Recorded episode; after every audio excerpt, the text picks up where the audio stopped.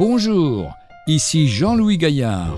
Aujourd'hui encore, je vais vous raconter une nouvelle histoire.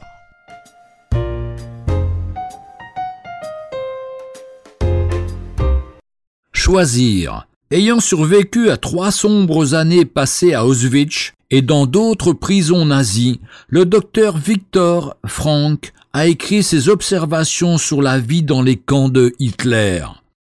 Nous avons vécu dans les camps de concentration. Nous pouvons nous rappeler les hommes qui réconfortaient les autres dans les baraquements, donnant leur dernier morceau de pain. Ils sont peu nombreux, mais ils attestent clairement qu'on peut tout enlever à un homme, sauf une chose, la dernière des libertés humaines, choisir son attitude dans n'importe quelle circonstance, choisir sa propre voie. Retrouvez un jour une histoire sur www.365histoire.com.